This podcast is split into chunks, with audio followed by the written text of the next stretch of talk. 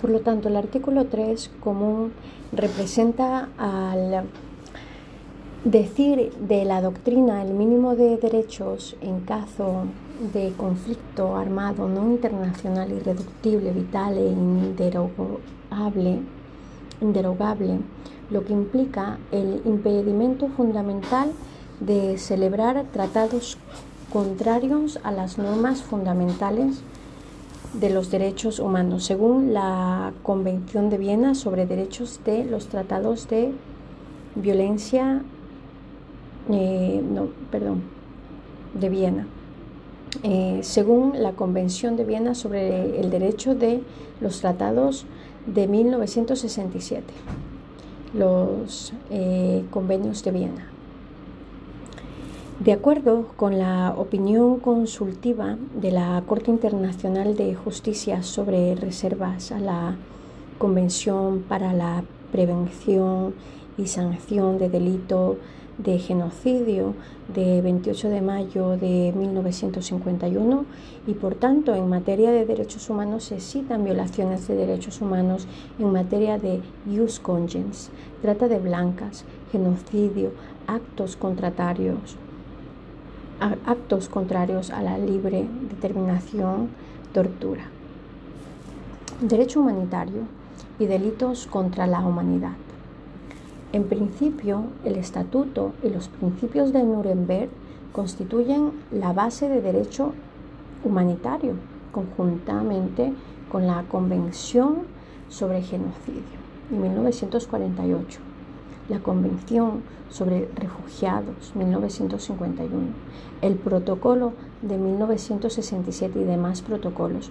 Para concluir, los problemas actuales de derecho humanitario serían Guerras de Liberación Nacional, Estatuto de Beligerante, Declaración Franco-Mexicana de 1981, Estatuto de Refugiados Convenios de 1951, Crimen Internacional con la Humanidad minorías étnicas, guerras o conflictos armados étnicos, derecho de injerencia humanitaria, terrorismo y derechos humanos, teoría del conflicto, violencia, políticos, derecho humanitario y derechos humanos, autoritarismo y doctrina internacional, derecho humanitario y derechos humanos, Estado y derechos humanos, el papel de los medios internacionales en los conflictos armados.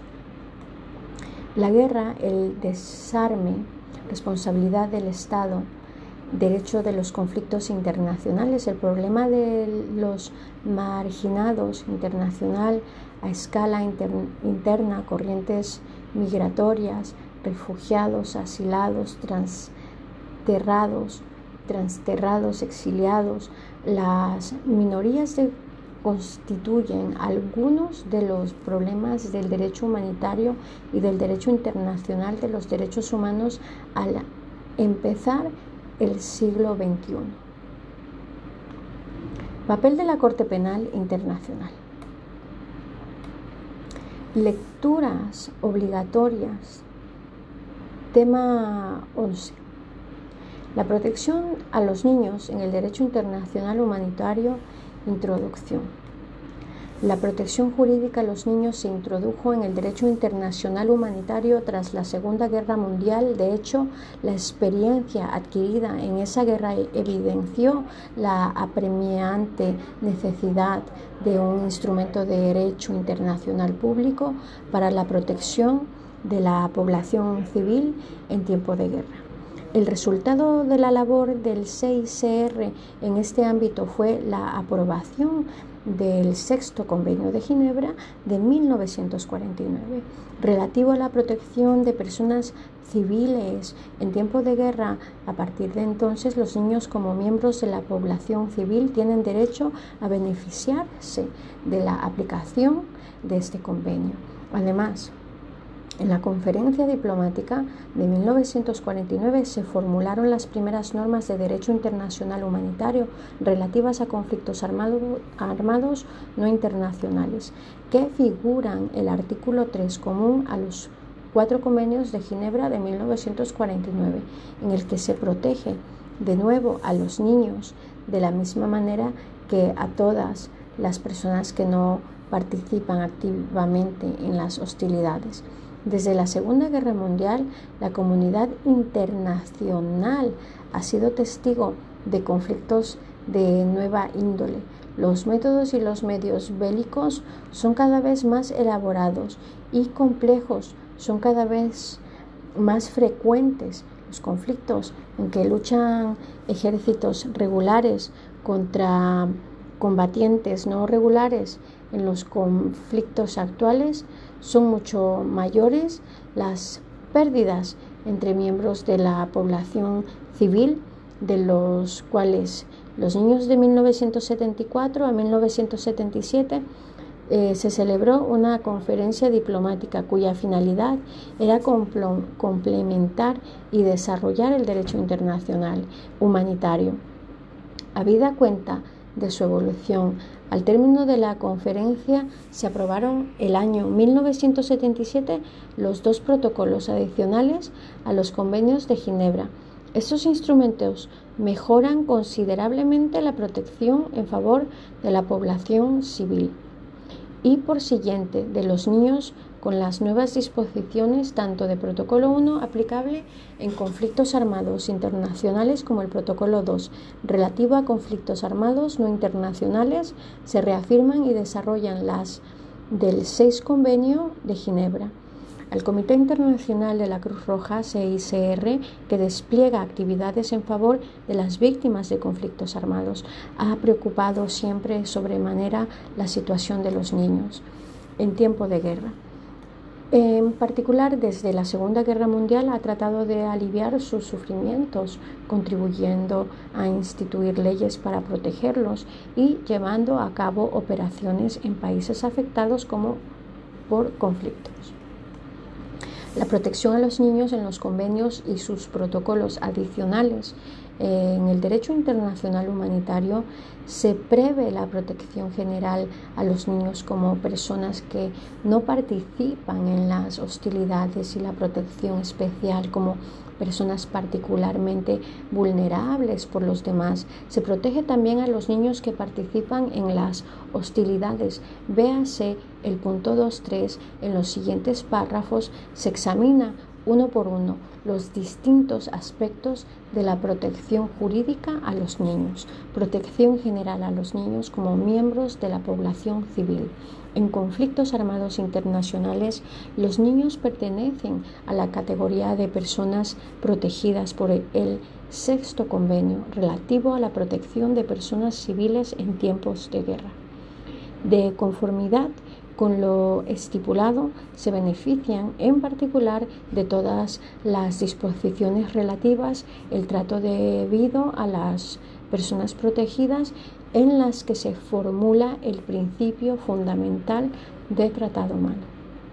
Además del respeto a la vida y a la integridad moral y física y en las que se prohíben también la coacción los castigos corporales, la tortura, los castigos colectivos y las represalias. Como miembro de la población civil, los niños se benefician de las normas del derecho internacional humanitario relativas a la conducción de las hostilidades, tales normas en las que se desarrollan los principios para diferenciar a las personas civiles de los combatientes y en las que prohíben eh, los ataques directos contra la población, las personas civiles figuran en el protocolo y de 1977 pues son relativas a los conflictos armados internacionales. En conflictos armados no internacionales los niños están protegidos por las garantías fundamentales relacionadas con el trato debido a las personas que no participan directamente en las hostilidades. Estipulado en el artículo 3 común a los cuatro convenios de Ginebra. En virtud de, dicho artículo, los niños tienen derecho en estos conflictos, a menudo de extrema crueldad, a que se les trate por lo menos humanamente. No deben ser objeto de violencia alguna por lo que atañe a su vida, a su persona, a su dignidad. El protocolo 2 de 1977 se codifica asimismo el principio en virtud del cual no deben ser objeto de ataque la población civil como tal ni las personas civiles. Protección especial a los niños como miembros de la población civil, el principio. En el sexto convenio de Ginebra hay gran número de disposiciones en favor de los niños, lo cual mm, demuestra que ya en 1949 se sentía la necesidad de proteger especialmente a los niños contra los peligros de la guerra. No obstante, el principio en el que se basan esas diferentes normas relativas a los niños no está estipulado explícitamente en parte alguna de ese convenio. En el protocolo 1 se remedia esta insuficiencia mediante una disposición del artículo 77, en virtud de la cual los niños serán objeto de un respeto especial y se les protegerá contra cualquier forma de atentado al pudor. Las partes en conflicto les proporcionarán los cuidados y la ayuda que necesiten por su edad por cualquier otra razón. De esta manera se establece explícitamente el principio de protección especial a los niños en conflictos armados internacionales. En el protocolo 2 hay una disposición análoga relativa a conflictos armados no internacionales en el artículo 4 titulado Garantías Fundamentales, incluye un párrafo dedicado exclusivamente a los niños en el que se estipula que se proporcionarán a los niños los cuidados y la ayuda que necesiten, tras lo cual se enumeran especiales medidas relativas a los niños que dan más eh, solidez a la norma general antes mencionada. La estructura del artículo 4 evidencia la importancia que para los autores del protocolo 2 tiene la protección de los niños en conflictos armados no internacionales y permite mantener que se afirme en dicho artículo el principio de protección especial a los niños en esos conflictos. Disposiciones especiales para la protección contra los efectos de las hostilidades. En el párrafo A del artículo 8 del protocolo 1, los niños recién nacidos forman parte de la categoría de personas heridas. Los niños menores de 15 años y las madres de niños menores de 7 pertenecen a las categorías de la población civil que pueden ser admitidas en hospitales o en zonas de seguridad designadas por las partes en un conflicto armado internacional de conformidad con el artículo 14 del 6 eh, Convenio de Ginebra. Asimismo, los niños y las parturientas pertenecen a las categorías de personas civiles que en virtud del artículo 17 del sexto convenio deben ser evacuadas de zonas sitiadas o cercadas. En el artículo 78 del protocolo 1 se estipula el traslado provisional del niño, de, de niños, solo en las más estrictas condiciones por imperiosas razones de seguridad. En caso de conflicto armado no internacional, en el artículo 4.3 eh, del protocolo 2 se recomienda la evacuación provisional de los niños en ciertas condiciones de una zona de combate a otra más segura dentro del país, derecho a asistencia y a ayuda. Como anteriormente se menciona en el protocolo 1, se estipula que las partes en un conflicto armado internacional deben prestar asistencia y ayuda a los niños. En muchas de las disposiciones del Sexto Convenio de Ginebra se tiene en cuenta las particulares necesidades de los niños. Así pues, las altas partes contratantes deben autorizar el libre paso de socorros para niños menores de 15 años y para mujeres encintas. Artículo 23. La potencia ocupante debe facilitar el buen funcionamiento de las instituciones dedicadas a la asistencia en favor de los niños en un territorio ocupado. Artículo 50. Las partes en un conflicto están obligadas a proveer las manutenciones de las personas que dependan de los internados si carecen de medios suficientes de subsistencia o no pueden ganarse la vida por sí mismas. Artículo 81. Las mujeres encinta y parturientas, así como los niños menores que, de 15 años que las partes en conflicto hayan internado por razones de seguridad, reciban suplementos nutritivos adecuados a sus necesidades fisiológicas.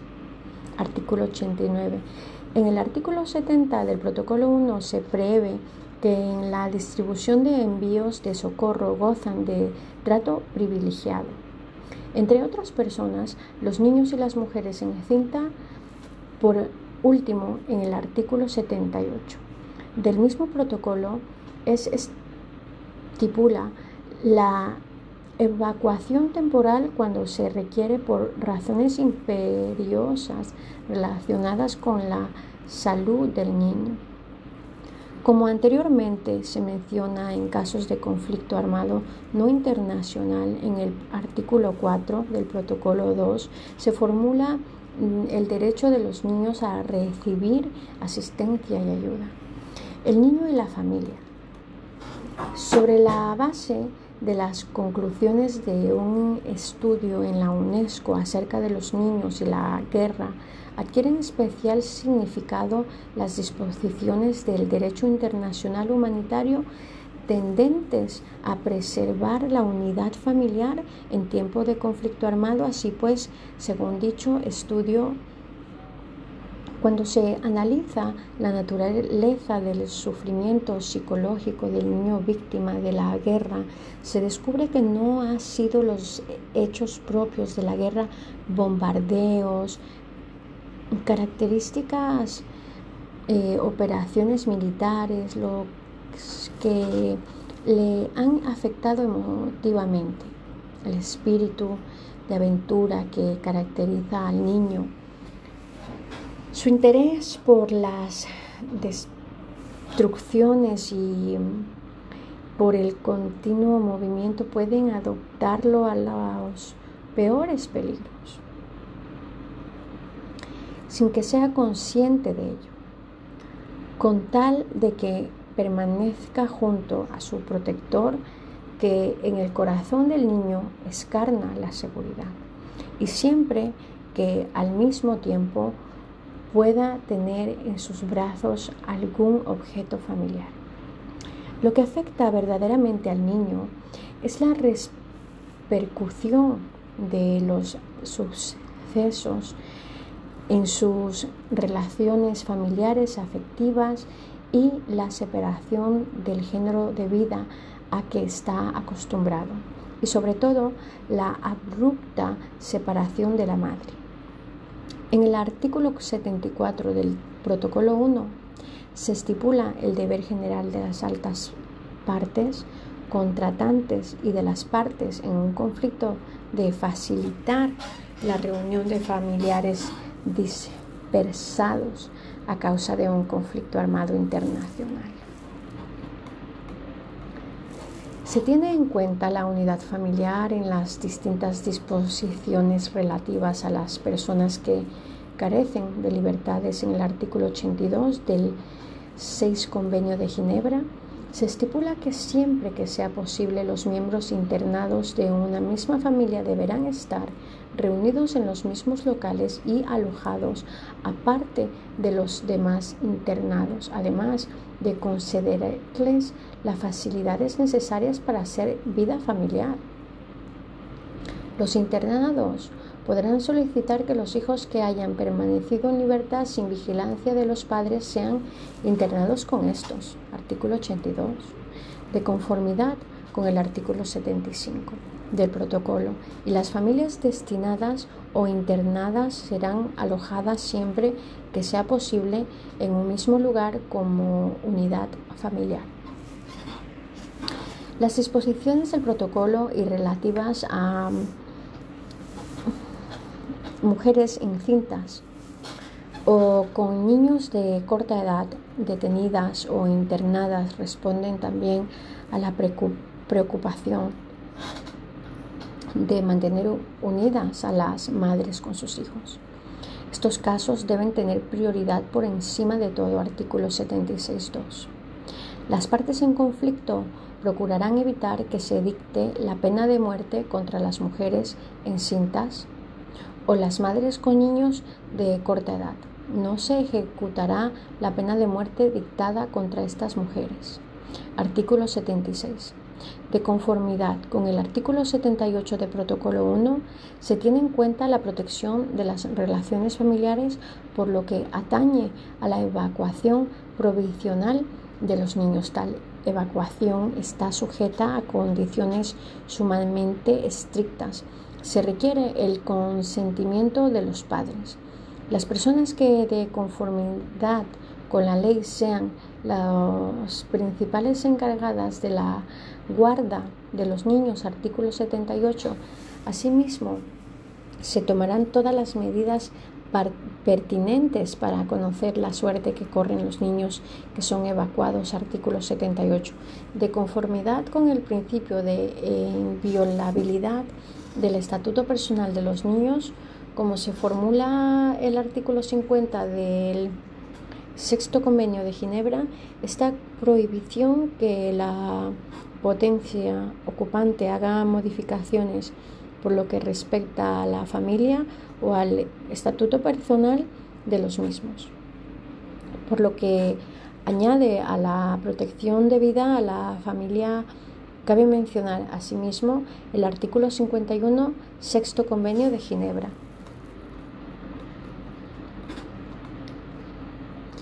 en el que se prohíbe que una potencia ocupante obligue a trabajar a personas protegidas menores de 18 años. Por último, sería incompleta, incompleta la relación de todas las medidas estipulantes en el derecho internacional humanitario para eh, preservar las relaciones familiares entre los niños y sus parientes si no se menciona nacen las disposiciones para conocer la suerte que corren las personas protegidas o las que posibilitan que los parientes averigüen su paradero.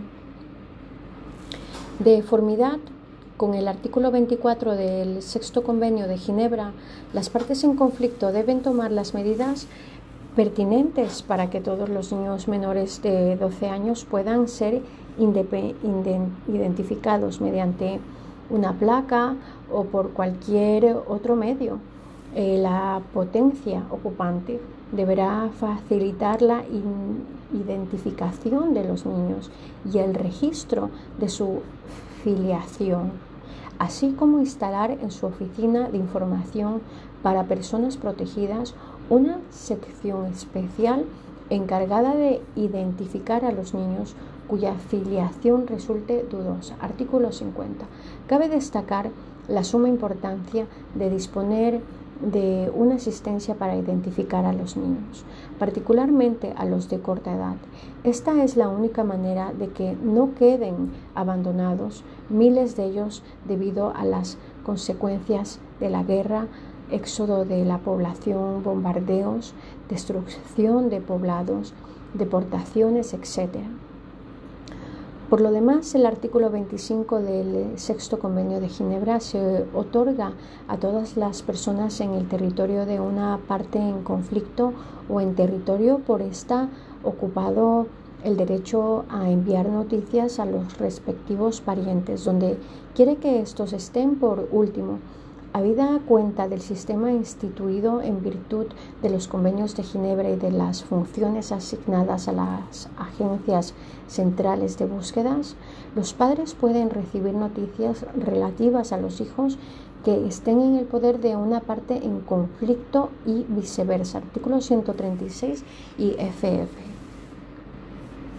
por lo que añade a conflictos armados no internacionales en el artículo 4 del protocolo 2, se estipula que se tomarán las oportunas medidas para facilitar la reagrupación de familiares temporalmente separados, la evacuación de niños depende del consentimiento de los padres o de las personas que en virtud de la ley o la costumbre tengan en primer lugar la guarda de ellos.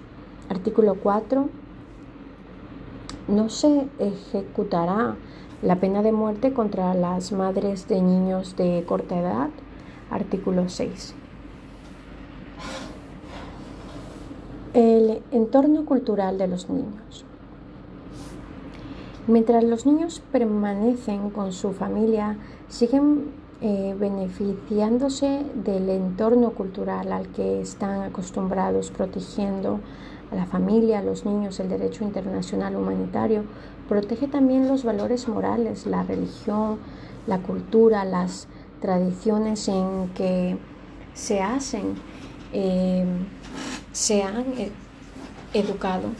Si un niño es huérfano o está separado de sus padres, su entorno cultural se verá afectado por el conflicto.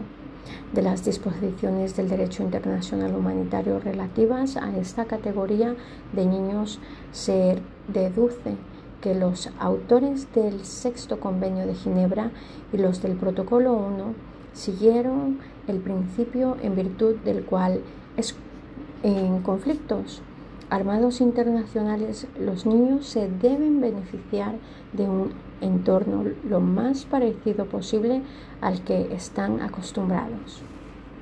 Así, según el artículo 24 del sexto convenio de Ginebra, las partes en conflicto deben garantizar en todas circunstancias que a los niños menores de 15 años huérfanos o separados de sus familias se les procure la práctica de su religión y la educación. Si ello es posible, su educación será confiada a personas de la misma tradición cultural. La acogida de tales niños en un país neutral debe ser conforme a los mismos principios, artículo 24. La protección ocupante tomará medidas para garantizar la manutención y la educación de los niños huérfanos o separados de sus padres, si fuera posible, por medio de personas de su nacionalidad, lengua, religión. Si estos no tienen parientes próximos o amigos que estén en condiciones de hacerlo, artículo 50, el artículo 78 del protocolo 1 relativo a la evacuación de niños, se estipula que la educación del niño, incluida la educación religiosa y moral que sus padres deseen, se proseguirá por la mayor continuidad posible mientras se halle en el país a donde haya sido evacuado. La, la educación de los niños. Además, de las disposiciones arriba mencionadas acerca de la educación de los niños huérfanos o separados de sus familiares en el siglo VI Convenio de Ginebra, se impone a las partes de un conflicto armado internacional ciertas obligaciones de índole general relativas a la educación de los niños. La potencia ocupante debe facilitar el buen funcionamiento de los establecimientos dedicados a la educación de niños, artículo 50. La potencia detenedora debe garantizar la instrucción de los niños y de los adolescentes internados, permitiéndoles que frecuenten escuelas artículo 94. En casos de conflictos armados no internacionales se estipula el artículo 4.3 del protocolo 2, que los niños recibirán una educación incluida la educación religiosa o moral informe a los deseos de padres o a la falta de estos, de las personas que tengan la guarda de ellos. Los derechos personales de los niños en el artículo 50 del Sexto Convenio de Ginebra se prohíbe que la potencia ocupante modifique el estatuto personal de los niños por consiguiente. Si el país de que es súbdito el niño está ocupado debido a un conflicto armado internacional, no se puede modificar su eh, nacionalidad ni su estado civil. Esta disposición completa por lo que atañe a los niños los principios esenciales relativos al respeto debido a la persona humana y a los derechos fundamentales de la familia. Estipulando el artículo 2 del mismo convenio, además, la protección ocupante no puede alistar a los niños en formación o en organismos de ella dependiente, artículo 50. Se formula esta prohibición para evitar que se repitan los alistamientos obligatorios en masa que tuvieron lugar en la Segunda Guerra Mundial. Cuando se hizo automáticamente miembros de organizaciones y de movimientos a muchísimos niños, principalmente con finalidad política, respecto, eh, respeto del trato preferencial debido a los niños. Aunque en el sexto convenio de Ginebra no se formula un principio según el cual se deba proteger especialmente a los niños, en dos de sus disposiciones se estipula que el trato es preferencial debido a los niños que les confiere en todas las legislaciones nacionales debe proseguir en situaciones de conflicto armado internacional. De hecho, los países de guerra promulgan muy a menudo decretos en favor de las personas particularmente vulnerables y que necesitan un trato especial. Tarjetas suplementarias de racionamiento alimentario, facilidades para el tratamiento médico y hospitalitario, asistencia social, protección contra los efectos de la guerra, etc. Los niños menores de 15 años, las mujeres encintas, las madres de niños menores de 7 años, súbditos de la potencia enemiga, disfrutarán en igual medida que los ciudadanos del país concernido de todo trato preferencial, artículo 38. Asimismo, la potencia ocupante no deberá entorpecer la aplicación de las medidas preferenciales que se tomen antes de la ocupación en favor de estas personas. Artículo 50.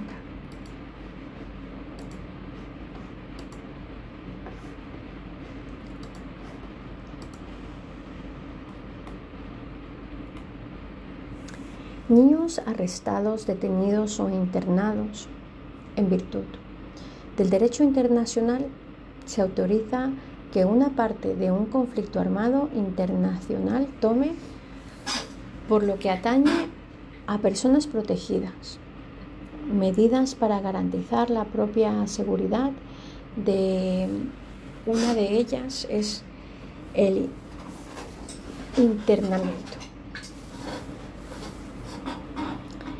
La potencia ocupante puede procesar a las personas protegidas por violación de las leyes nacionales vigentes en el territorio ocupado o por violación de los propios decretos promulgados para garantizar su seguridad.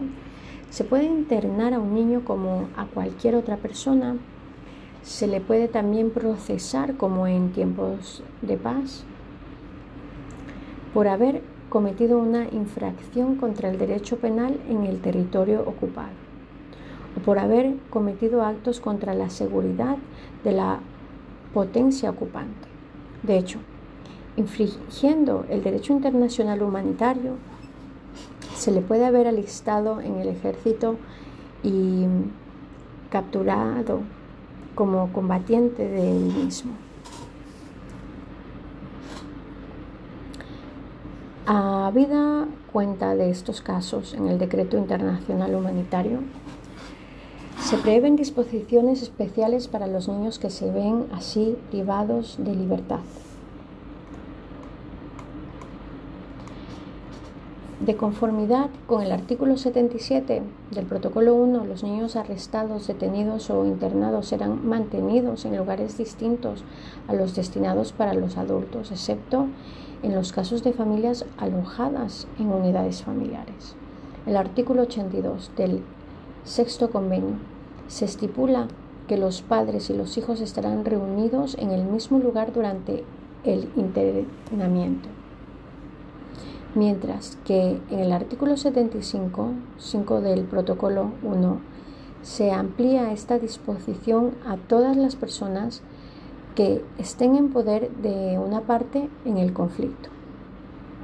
En el artículo 94 del sexto convenio de Ginebra se prevé la educación de los niños y los adolescentes internados, así como lugares especiales para deportes y juegos al aire libre, en el artículo 89 se, se, prevé una reacción suplementaria de alimentos. Por último, el artículo 132 del convenio se estimula a que se concierte la liberación, la repatriación, el regreso al lugar de domicilio o la acogida a un país neutral de niños y de madres con niños lactantes y con niños de corta edad.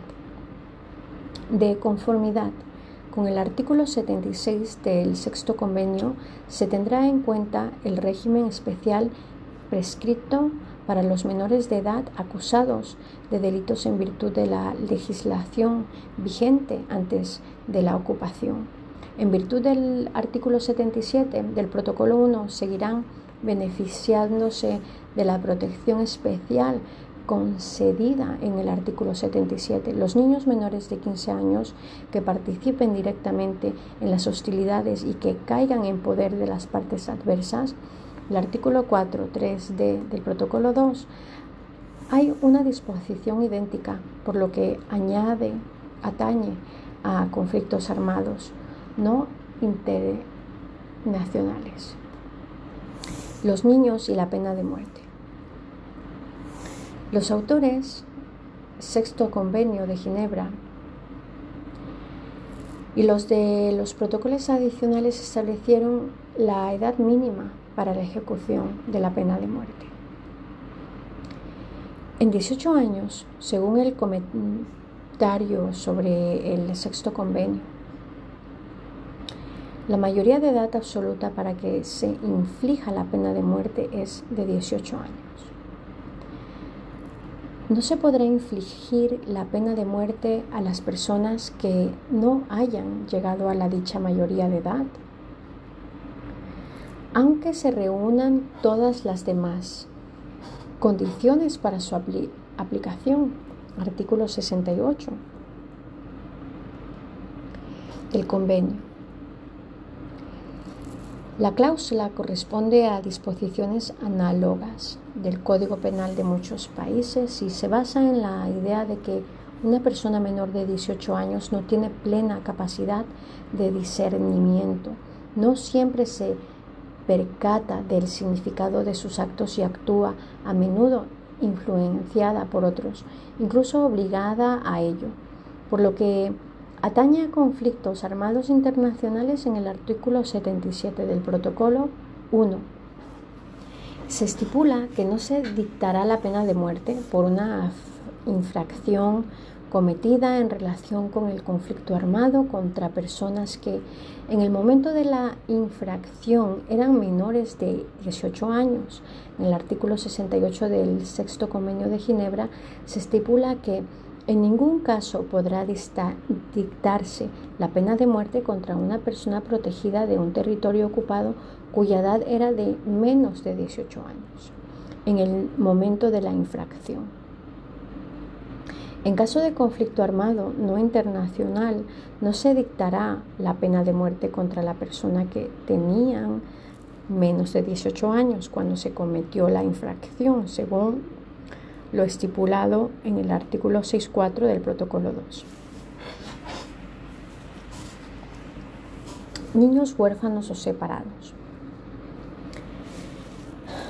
Las medidas que deben tomar las partes en un conflicto armado internacional por lo que atañe a niños huérfanos o separados de sus familiares, debido a un conflicto, ya se han mencionado en los apartados relativos a los niños y la familia y al entorno cultural de los niños.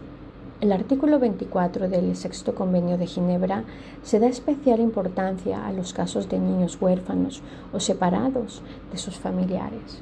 Las partes contendientes tienen la obligación de tomar las medidas necesarias para garantizar la manutención y la educación de niños menores de 17 años, huérfanos o separados de sus familias a causa de la guerra y procurar que no se puedan que no, que no queden abandonados.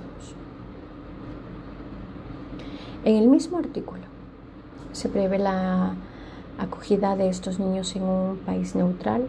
Los autores de este convenio establecieron la edad de 15 años porque consideraban que a partir de dicha edad no es necesario tomar tales medidas especiales, habida cuenta del desarrollo de las facultades. De la misma manera, el artículo 50 se estipula la potencia ocupante Debe tomar medidas para garantizar la manutención y la educación de los niños huérfanos o separados de sus padres. Los niños que toman parte en las hostilidades en ambos protocolos, hay disposiciones relativas a un nuevo problema. Los niños que participan en las hostilidades, esta es una de las consecuencias de la evolución de los niños de conflicto, es decir, el hecho de que a menudo están mezclados los civiles y los combatientes. En este ámbito se deberá tener en cuenta cómo participan los niños en las hostilidades, ayudando indirectamente a los combatientes, participando realmente en los combates, incluso alistándose en el ejército. Prohibir categóricamente que los niños participen en las hostilidades no habría sido realista ni posible. Sin embargo, la finalidad de los protocolos es impedir por todos los medios posibles que participen prohibiendo en particular que se reclute a los jóvenes menores de, 15 años, artículo 77 del protocolo 1 y el, y el artículo 4.3. 6 del protocolo. Además, el artículo 77 del protocolo 1 se estipula que si reclutan a personas mayores de 15 años para menores de 18 años, las partes en conflicto procurarán alistarse en primer lugar a los de más edad. Si a pesar de las disposiciones de los protocolos de los niños de 15 años, participan directamente en las hostilidades y son capturados, seguirán beneficiándose de protección especial que les confiere los protocolos artículos 77 del protocolo 1 y artículo 4 del protocolo 2. La acción del CICR en favor de los niños víctimas de conflictos armados. El CICR siempre ha actuado para fomentar la protección jurídica de los niños. Ya en 1939 el CICR, la Unión Internacional de Protección a la Infancia prepararon un proyecto de convenio para la protección de los niños que no llegó a entrar en vigor por haberse declarado la Segunda Guerra Mundial. En las conferencias diplomáticas celebradas en 1949, de 1974 a 1977, el 6CR comenzó y desarrolló la protección jurídica de los niños de conformidad con su tradición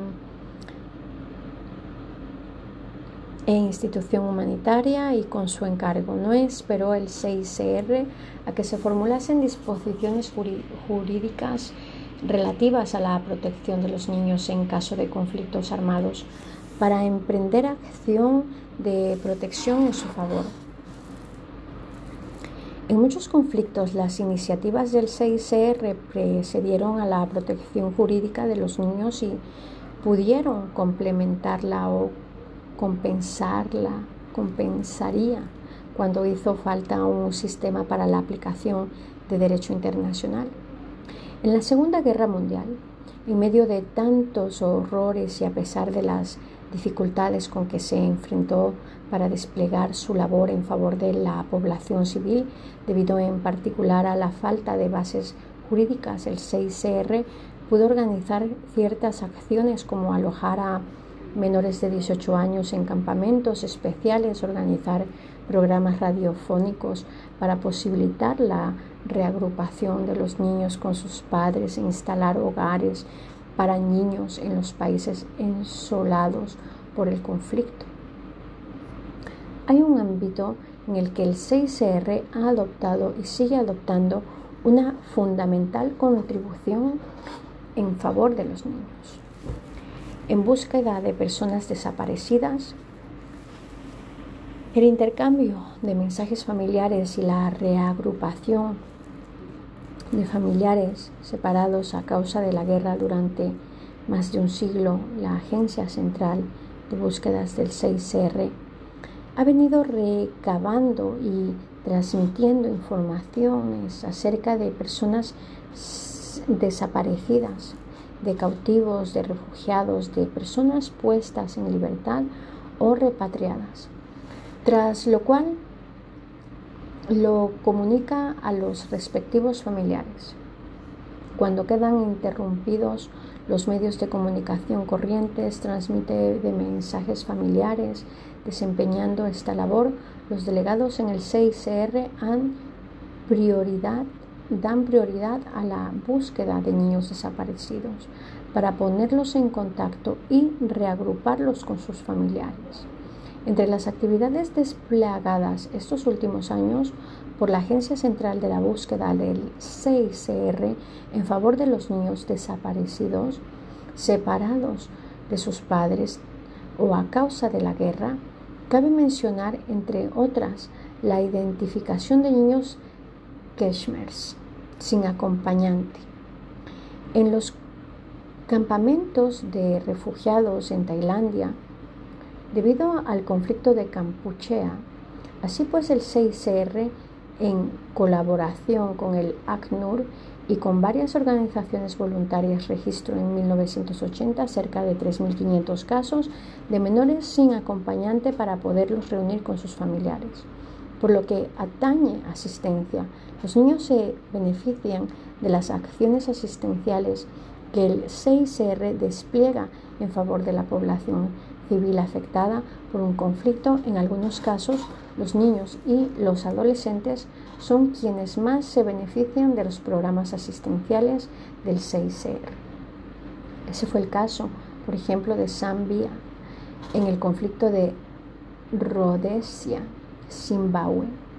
18.000 de los 29.000 refugiados de Rhodesia, Zimbabue, eran menores de 16 años, de los cuales 300 madres con niños hasta que finalizó el conflicto de 1980 y el CICR proporcionó asistencia médica y ayuda financiera considerables en favor de estas personas. Asimismo, el CICR puede efectuar operaciones especiales en favor de los niños a este respecto.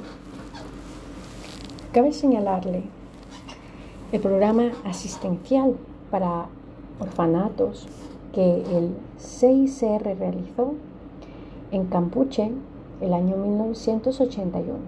El CICR trata de proteger a todas las víctimas de conflictos armados y por ende a los niños que se benefician también de las actividades que despliega el 6R. En estos conflictos esto significa que el 6R puede visitar a los niños que están en poder de una parte en conflicto beneficiándose de las actividades del 6R o de las intervenciones en favor de las víctimas de los conflictos armados.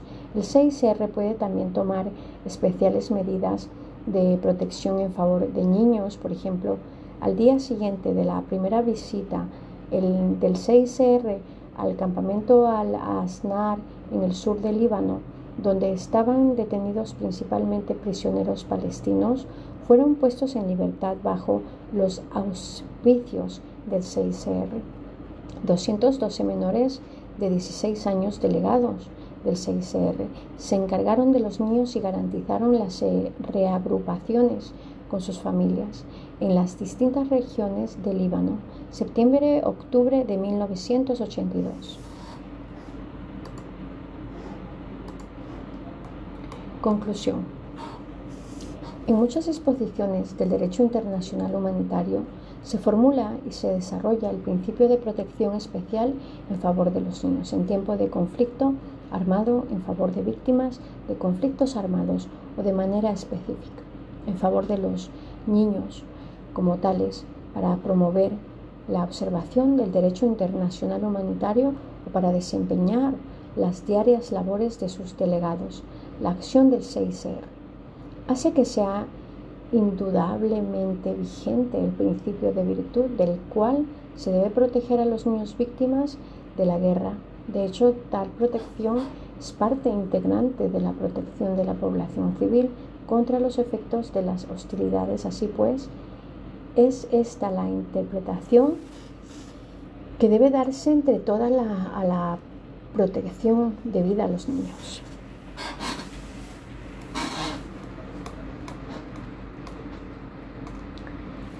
La pertinencia del DIH y el contexto del territorio tiene significación jurídica el término guerra global contra el terrorismo, derecho internacional humanitario, el derecho de los conflictos armados.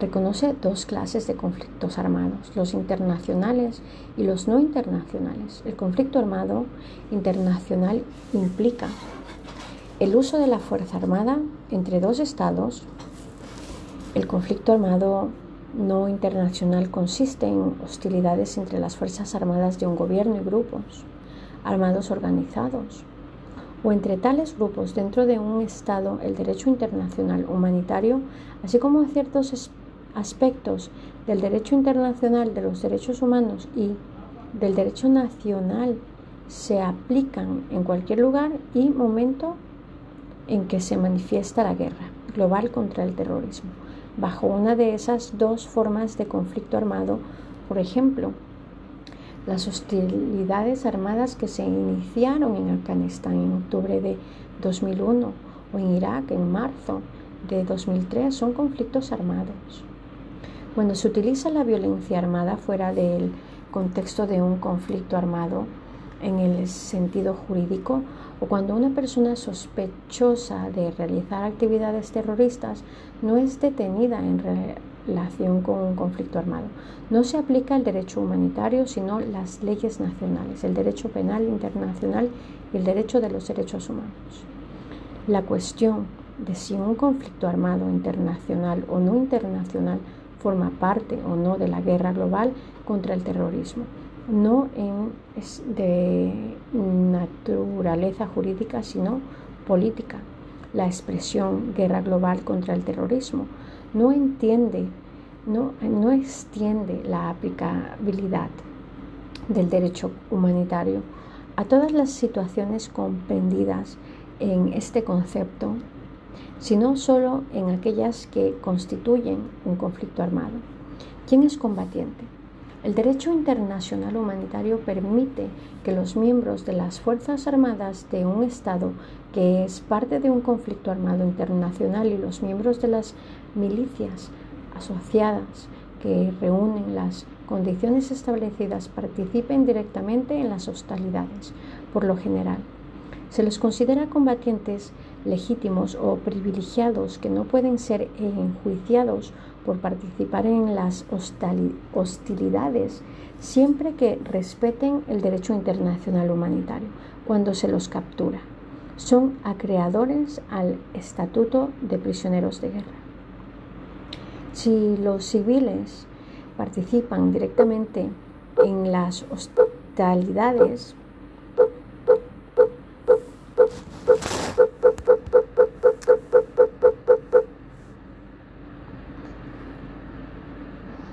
siempre eh, que respeten el derecho internacional eh, humanitario. Cuando se los captura son acreedores al estatuto de prisionero de guerra. Si los civiles participan directamente en hostilidades, se los considera combatientes o beligerantes ilegítimos o no privilegiados. Aunque los tratados de derecho humanitario no contienen expresamente estos términos, por estas acciones se los puede enjuiciar en virtud de derecho interno del Estado detenedor. En tiempo de guerra, tanto los combatientes legítimos como los ilegítimos pueden ser sometidos a internamiento, interrogatorios y juicios por crímenes de guerra. Ambos tienen derechos a recibir un trato humano cuando se encuentra en poder del enemigo. ¿Quién es combatiente enemigo? En sentido genérico, un combatiente enemigo es una persona que en un conflicto armado internacional participa legítima o ilegítimamente en las hostilidades a favor de la parte adversaria. En la actualidad, los que consideran que la guerra global contra el terrorismo es un conflicto armado en el sentido jurídico, utilizan el término de combatiente enemigo para designar a las personas sospechosas de pertenecer a grupos terroristas o de asociarse con ellos, independientemente de las circunstancias de su captura. Como se ha dicho, los miembros de las Fuerzas Armadas de un Estado que participa en un conflicto armado internacional y los miembros de las milicias asociadas que reúnen las condiciones establecidas son combatientes y como tales tienen derecho al estatuto de prisioneros de guerra si son capturados por el enemigo. En un conflicto armado no internacional no se preheben los estatutos de combatiente y de prisionero de guerra porque los estados no están dispuestos a otorgar inmunidad contra el enjuiciamiento que el derecho interno contempla en el caso de un eh, levantamiento armado a los miembros de los grupos armados de oposición. Desde la perspectiva del derecho eh, internacional humano, el término combatiente o combatiente enemigo no tiene valor jurídico. Fuera del ámbito de los conflictos armados, si las personas designadas como combatientes enemigos han sido capturadas en un conflicto armado internacional o no internacional, las disposiciones a las protecciones contenidas en el derecho internacional humanitario siguen siendo aplicables, independientemente de cómo se denomine a esas personas. Del mismo modo, cuando se capturan personas fuera de un conflicto armado, sus acciones y su protección se rigen por el derecho interno y por el derecho de los derechos humanos sin importar cómo se las designe. ¿Quién tiene derecho al estatuto de prisioneros de guerra si no se reúnen las condiciones para tener el estatuto de prisioneros de guerra? ¿Cuáles son las consecuencias? En un conflicto armado internacional, como ya se ha mencionado, un conflicto armado internacional, los miembros de las Fuerzas Armadas de los estados que participan en el conflicto, así como los miembros de las milicias asociadas con combatientes legítimos, cabe destacar que en este tiempo de conflicto hay combatientes legítimos en dos. Bandos. Las fuerzas o más bandos. Las fuerzas armadas de un Estado que combaten contra las fuerzas armadas de otro Estado. Los cuatro convenios de Ginebra se aplican a situaciones de conflicto armado internacional. El tres convenio de Ginebra reglamenta la protección de los combatientes legítimos cuando son capturados por el enemigo, los procedimientos del tercer convenio que estipulan la intervención de un tribunal